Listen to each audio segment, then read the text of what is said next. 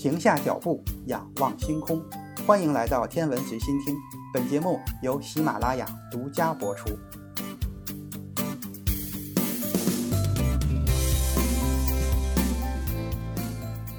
自公元前两千多年中国出现政权以来，政权的合法性就一直建立在对历和律以及天象事件的掌握上。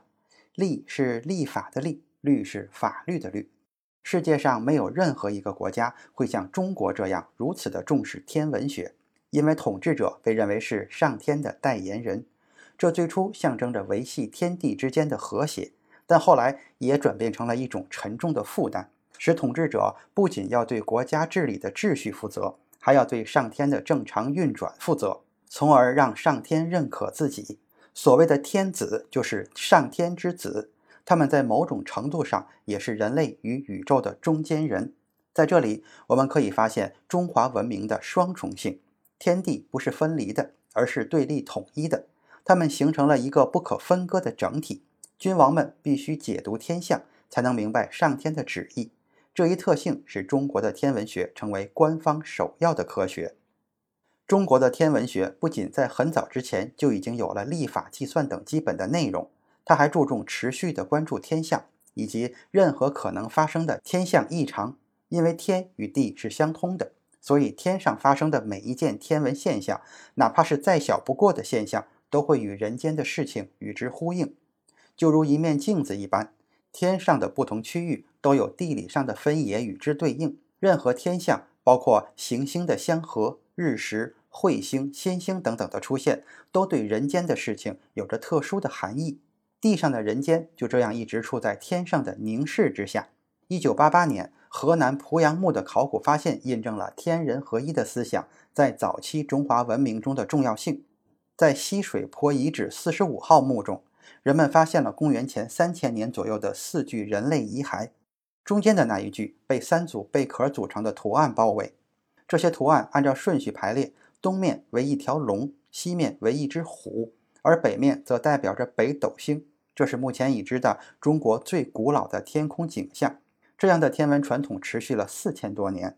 中国传统的天空按照方位被划分为五个区域。这五个区域依据五行理论与神话动物和不同颜色联系了起来。北极天区的黄麒麟，东方的青龙，西方的白虎，北方的玄武，南方的朱雀。虽然你也许会发现这与欧洲的一些占星术相似，但是中国的天象占验并不仅仅关注地球之外的上天。在许多其他的文明中，天堂是一个独立的空间，通常是只有神才能涉及的领域。古代希腊人，例如哲学家亚里士多德，就认为天空是几何学上纯粹的完美的区域，它由不变的层层天球组成。同时，天空是一个死板的空间，与人世隔离。与此相反，在中国，人们每天都在解读自己的命运，天象与贵族的政治活动及一般百姓的日常生活都密切相关。它被视为一种普遍的宇宙秩序。在汉学家李约瑟看来，在中国有机主义思想的框架内，宇宙是一个完全有机的整体。在这个世界里，每个部分都与其他部分相互影响。中国古代著名的历史学家司马迁就在《史记·天官书》中曾经提到过这一点。这些科学家包括天文学和占星家，为君王的决策提供依据，如同现在的外交和军事顾问。不过，这种特权有时却不那么令人羡慕。中国古代所有的天文学家都知道他们先辈的可怕命运。由于沉湎于饮酒，在预报日食时出现了差错，由此引起了恐慌，最终被统治者处死。中国古代的天文学家虽然具有令人羡慕的地位，但同样面临着很大的风险。可以说，司天监这些天文机构与兵部政要的朝廷要害部门几乎是同等重要的。天文星图也与地图一样具有极高的价值。因此，天文学是需要绝对保密的。中国与古希腊有所不同的是，古希腊人对天象的观察只是极少数哲学家的行为，而且这样的活动很快就会后继无人。而在古代中国，天象观测却是整个国家最重要的事情。四千多年来，历代帝王都会理所当然地支持这一活动，从而使中国发展出了高度的天文学文明。早期的来华耶稣会传教士就曾对这种高频率的天象观测活动感到惊讶。一六八八年，法国传教士李明访问北京古观象台，他被眼前所看到的景象震惊了。他是这样记录的：五个天文学家整夜待在观象台上，观察天上发生的所有事情。其中一个人负责天顶区域，另外四个人分别负责东南西北四个方向。就这样，天上任何一个角落发生的事情都无法逃过他们的眼睛。这些人极为警惕地注意着风、雨、气等不寻常的现象，以及日食或月食、行星的冲与合、流星等一切有用的天象。每日清晨，他们还要将这些准确描述的天象汇报给管事，再由他将天象进行记录汇总。当然，李明或许不知道，类似的天文观测活动在中国已经持续了四千多年。并且在这期间从来没有中断过。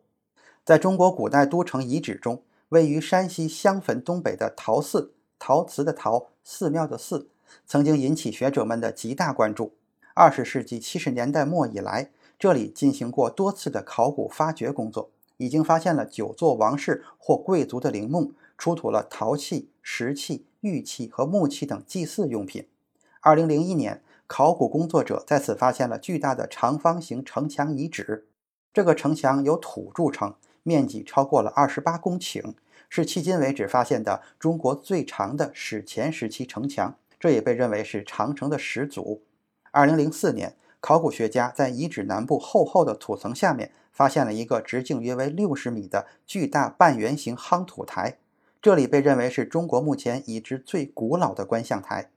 天文台的中心是一个观测点，它是一个直径二十五厘米的同心圆，四周则是十二个呈长方形或梯形的观测柱的夯土地基。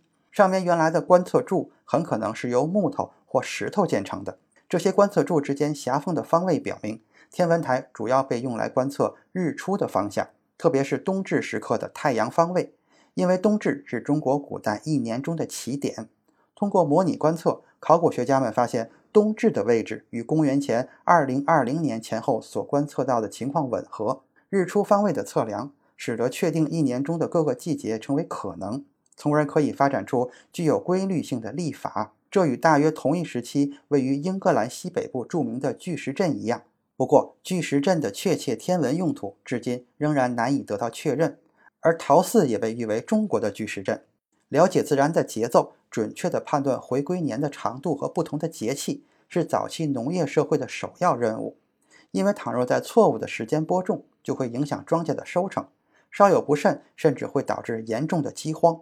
因此，中国古代的统治者必须掌握精确的历法。相传，最早是尧帝下令，让天文学家们通过观测不同时期经过中天的恒星来判断时节的。从而确定了以三百六十六天为一年的最早的阴阳合历。关于中国古代天文学，就先说这么多。如果你喜欢这方面的内容，欢迎你给我留言。今天的天文随心听就是这些，咱们下次再见。